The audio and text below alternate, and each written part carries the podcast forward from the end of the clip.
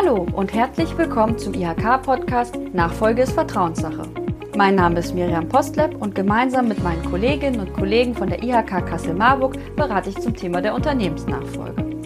Bei unserer heutigen Folge Nachfolge im Gastgewerbe darf ich Oliver Castis begrüßen. Oliver Castis war über neun Jahre beim Hotel- und Gaststättenverband DEHOGA in Stuttgart und Wiesbaden als Betriebsberater tätig, hat mehrjährige Erfahrung als Hoteldirektor, ist gebürtig aus Kassel und seit diesem Jahr Geschäftsführer des DEHOGA, zuständig für Nord- und Osthessen. Ich wünsche Ihnen viel Vergnügen mit dieser Podcast-Folge. Herr Castis, herzlich willkommen in der IHK. Schön, dass Sie heute da sind. Vielen Dank. Aus aktuellem Anlass der Hinweis an Sie, liebe Zuhörerinnen und Zuhörer, dass Herr Castis und ich beide geimpft und getestet sind. Und wer hätte gedacht, dass Corona uns diesen Winter wieder so stark beschäftigt? Gerade für das Gaststättengewerbe ist das sicherlich eine herausfordernde Zeit. Es werden wieder viele Weihnachtsfeiern abgesagt. Auch wir haben uns leider dieses Jahr aufgrund der Situation für ein digitales Format entschieden. Von daher die Frage an Sie, Herr Castis. Wie stark hat Corona den Markt bisher beeinflusst? Wie ist die aktuelle Stimmung im Gastgewerbe, vor allem im Hinblick auf die Unternehmensnachfolge? Anders als noch im letzten Winter, da hatten wir ja eine deutlich geringere Inzidenz von knapp über 100 zu dieser Zeit, sind wir nicht in einem erneuten Lockdown. Damit dies unbedingt so bleiben kann, erduldet unsere Branche aber immer strenger werdende Maßnahmen. Die Verunsicherung der Gäste schlägt in der Branche spürbar zu Buche.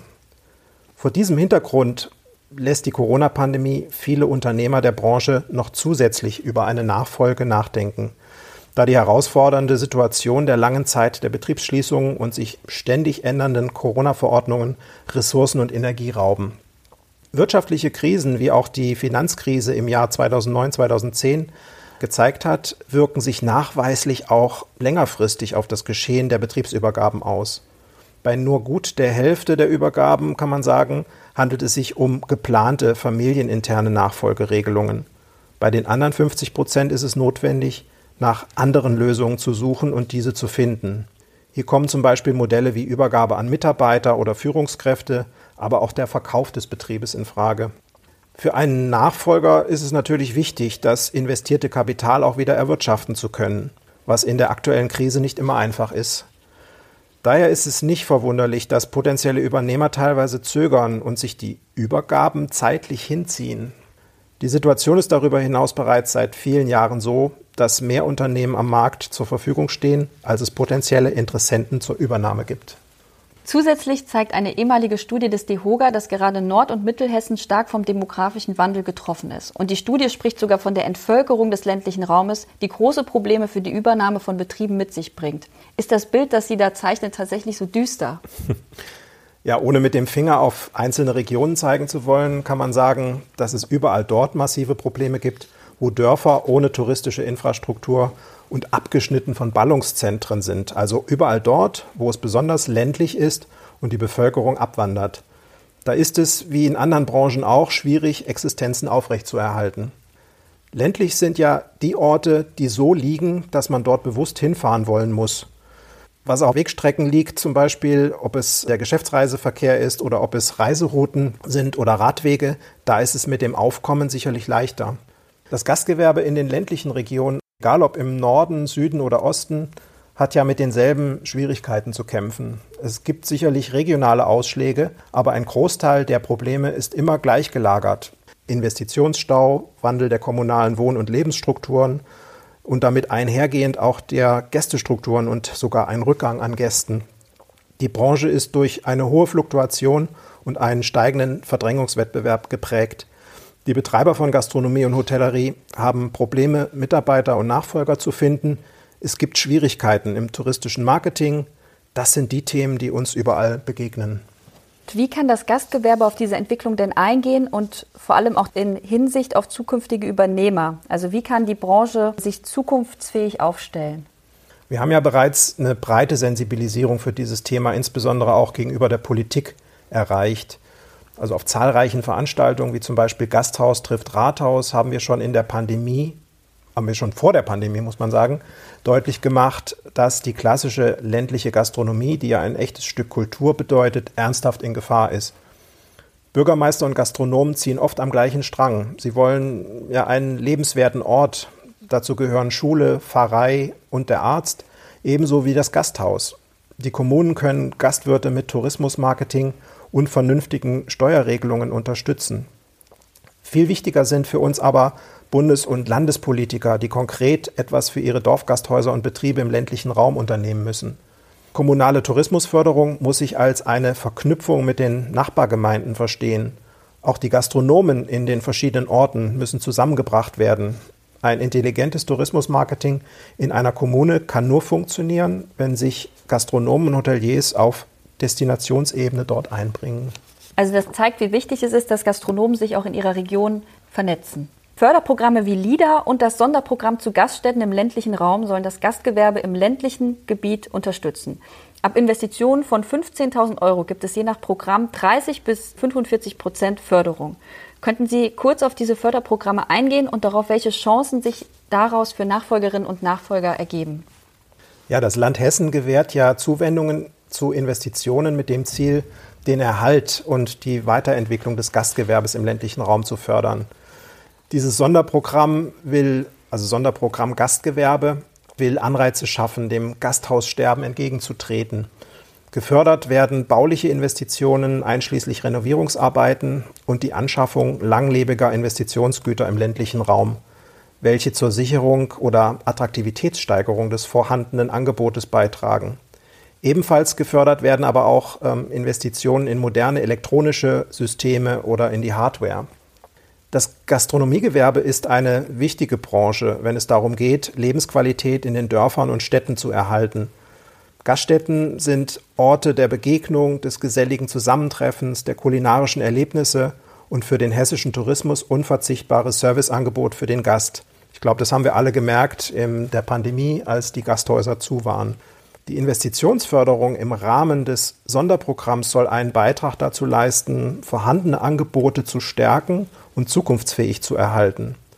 Gastgewerbliche Immobilien sind bekannterweise investitionsintensive Dienstleistungsbetriebe, erfordern einen hohen Kapitalbedarf und wenn sie wenn dieser durch äh, Förderprogramme begünstigt wird, kommt das den potenziellen Nachfolgern natürlich und Nachfolgerinnen zugute. Ziel der Förderung ist es daher insbesondere, Gastronomiebetriebe abseits der urbanen Räume bei dringend erforderlichen Investitionen zu unterstützen, damit die vorhandenen Angebote aktuelle Anforderungen an Aufenthaltsqualität sowie Serviceangebot erfüllen können. Außerdem sollen die Betriebe dabei unterstützt werden durch moderne Systeme, interne Abläufe, durch den Einsatz zeitgemäßer Technik effizient und kostensparend zu gestalten. Insgesamt unterstützt die Richtlinie daher Ziele, die dem Gasthaussterben entgegenwirken und kommt dem Nachfolger, der Nachfolgerin insofern entgegen, indem zukunftsfähige Betriebsmodelle durch die Investitionsbereitschaft geschaffen und vorbereitet werden. Mhm. Ja, toll, dass es solche Möglichkeiten gibt. Ich würde die Programme auch nochmal in den Show Notes verlinken und wenn da Fragen sind, dann können sich die Zuhörerinnen und Zuhörer gerne an den DEHOGA oder auch an die IHK wenden. Da ist auf jeden Fall mal wichtig, sich über aktuelle Fördermöglichkeiten zu informieren. Die WBank ist da auch ein sehr guter Partner, ja. die dann informiert. Genau. Wenn wir uns den Bereich der Existenzgründung ansehen, gibt es ja weiterhin sehr viele Gründungen im Gastronomiebereich. Auch während der Pandemie sieht man, dass immer wieder neue ähm, Gastronomiebetriebe geöffnet haben. Welche Vorzüge hat es denn, Gastronom zu sein und welche Chancen und Risiken bringt eine Nachfolge in diesem Bereich mit sich? Ja, für die Nachfolgegeneration geht es ja bei einer Unternehmensübergabe fast immer um eine Existenzgründung, unabhängig davon, ob es sich um einen Familienbetrieb oder um einen externen Nachfolger handelt. Dabei ist es natürlich von Vorteil, wenn der potenzielle Nachfolger den sogenannten Stallgeruch mit sich bringt, beziehungsweise in einem der sechs gastgewerblichen Berufe ausgebildet wurde, damit er schon mal reingeschnuppert hat. Die Übernahme eines bestehenden Gastronomiebetriebes ist ja mit einer Vielzahl von Herausforderungen neben den eigenen unternehmerischen und konzeptionellen Überlegungen auf dem Weg in die Selbstständigkeit verbunden. Grundlage sind ein fundierter, überzeugender Businessplan und solide Branchenkenntnisse. Die Existenzgründer sollten sich genügend Zeit zur Vorbereitung lassen. Konzept, Lage und Standort müssen zusammenpassen und ein Marktkonzept und eine Marktanalyse stehen gegen den eigentlichen Selbstverwirklichungsdrang. Also man muss das ganz realistisch auch angehen. Man sollte nicht zu klein beginnen und keine Gastronomie ohne Außenplätze betreiben wollen. Das ist auch so eine Grundregel bei uns. Trends erkennen ist ganz wichtig und Unterstützungsmöglichkeiten nutzen.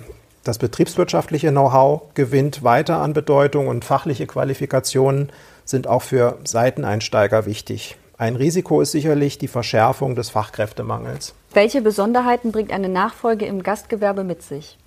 Die meisten Betriebe sind ja vor allem auch im ländlichen Raum Eigentum des Betreibers. Das klingt erstmal gut, heißt aber auch, dass so gut wie immer das gesamte Kapital in dem Objekt steckt, also auch die Altersvorsorge. Das Objekt, für das sich weder Käufer noch Pächter finden, beziehungsweise oftmals ein Investitionsstau aufgebaut hat, darum geht es, dieses Objekt, da droht halt in vielen Fällen sogar die Altersarmut. Das Nachfolgethema wird häufig verdrängt von den Übergebenden. Es geht dabei immer um Zukunftsängste, wie geht es weiter, welche Rolle übe ich aus, fehlende Perspektiven und das Aufgeben eines Lebenswerkes, weil viele Eigentümer haben ja ihr Leben lang nichts anderes gemacht und vielleicht sogar den Betrieb auch schon von den Eltern übernommen. Häufig wird dieser Zeitaufwand für eine geordnete Übergabe unterschätzt. Bei innerfamiliären Nachfolgen müssen die zukünftigen Rollen der beteiligten Personen gefunden und definiert werden. Die abgebende Generation ist ja nach einem anstrengenden Arbeitsleben eigentlich auf dem Weg in die Rente, muss aber mangels Alternativen weiter hinter dem Tresen stehen, um es mal auf den Punkt zu bringen.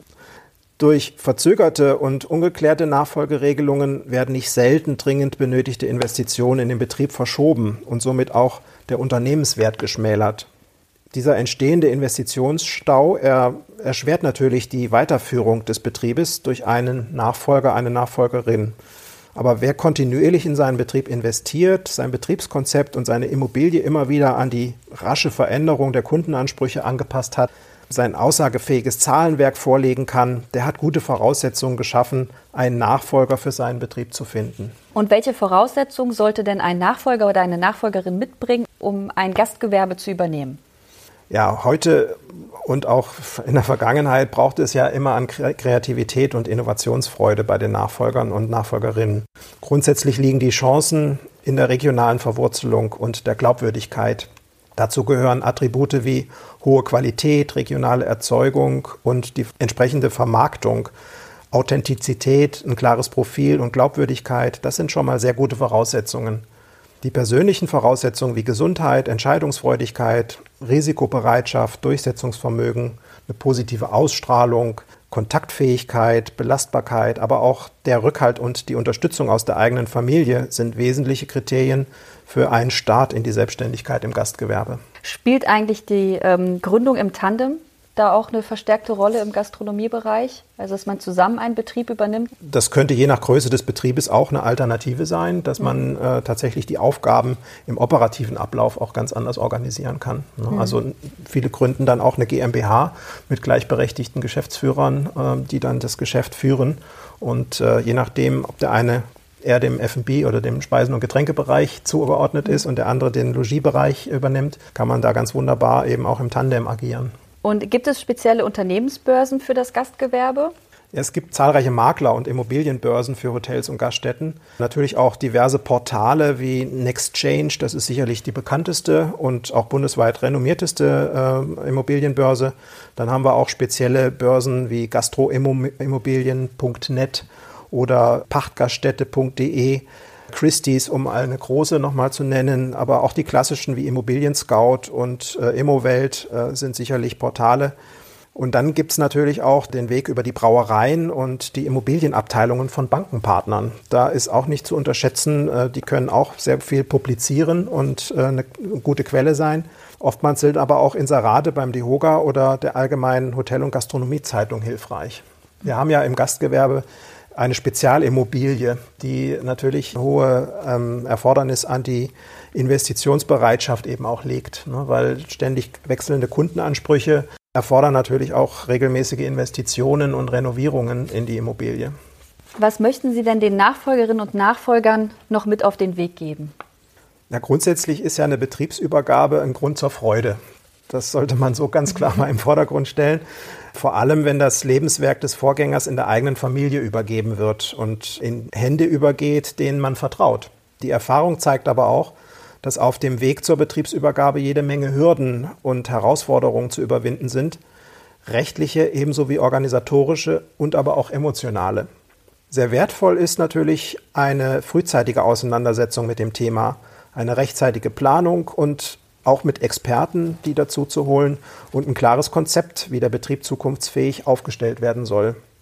Ganz wichtig zu erwähnen, das habe ich auch in meiner Praxis als Betriebsberater oftmals festgestellt, es gibt keine Verpflichtung, das Lebenswerk des Vorgängers fortzusetzen oder es jemandem recht machen zu müssen. Viele denken, ich bin in fünfter Generation und wenn ich da jetzt die Kette unterbreche, dann kann ich mich in meiner Familie nicht mehr blicken lassen. Das ist ein Trugschluss. Der Nachfolger sollte seine, seiner eigenen Überzeugung folgen und sich mit Herzblut auch und realistisch, aber auch innovativ und aus eigenem Willen des Themas annehmen. Das ist schön. da muss man auf jeden Fall den Nachfolgern noch mal etwas Mut machen, da ihren eigenen Weg zu gehen. Ganz genau, vor allem in der jetzigen Zeit. Und noch eine letzte Frage, Herr Castis. Sie sind ja gebürtig aus Kassel und seit diesem Jahr wieder zurück in der Heimat. Was ist denn für Sie das Besondere an der Region? Also mir war das ehrlich gesagt eine Herzensangelegenheit, wieder zurückzukommen. Ich bin 17 Jahre lang gependelt zwischen äh, Kassel und Stuttgart, zwischen Kassel und Berlin und äh, wollte meinen, meinen Erfahrungsschatz und meinen Werdegang tatsächlich hier dann mal auf die Straße bringen und in meiner Heimatregion tätig werden. Und die Aufgaben beim DEHOGA sind so vielseitig und abwechslungsreich, da macht es natürlich auch eine Menge Spaß. Ich habe äh, inzwischen auch viele Déjà-vus schon gehabt, weil ich ja hier schon mal äh, auch ein Hotel geführt habe habe, Anfang der 90er Jahre und dadurch auch ganz viele Kontakte eben auch wieder aufgelebt sind ne? und die Leute tatsächlich immer noch in ihren Funktionen tätig sind. Hm. Ne? Spannend. Gibt es das Hotel noch? Das Hotel gibt es noch. Das steht am Bahnhof Wilhelmshöhe. Ich kann auch einen Namen nennen. Das ist ja, das gerne. Intercity Hotel. ja. äh, damals habe ich die Bauphase mitbegleitet und die Markteinführung mhm. und äh, habe es dann noch mit vier Jahre lang begleitet, bevor ich als Direktor abberufen wurde nach Freiburg. Ja, also schön, dass Sie wieder da sind. Danke. Und äh, vielen Dank für das Interview. Gerne, vielen Dank auch. Wenn Sie mehr über das Thema Unternehmensnachfolge erfahren möchten, dann würde ich mich freuen, wenn Sie den Podcast abonnieren. Den Link zu den Förderprogrammen LIDA und Sonderprogramm Gaststätten sowie viele weitere Informationen finden Sie in den Show Notes. Wenn Sie sonst noch konkrete Fragen haben, dann schicken Sie mir doch gerne eine E-Mail an nachfolge.kassel.ihk.de. Bis zum nächsten Mal, wenn es heißt, Nachfolge ist Vertrauenssache.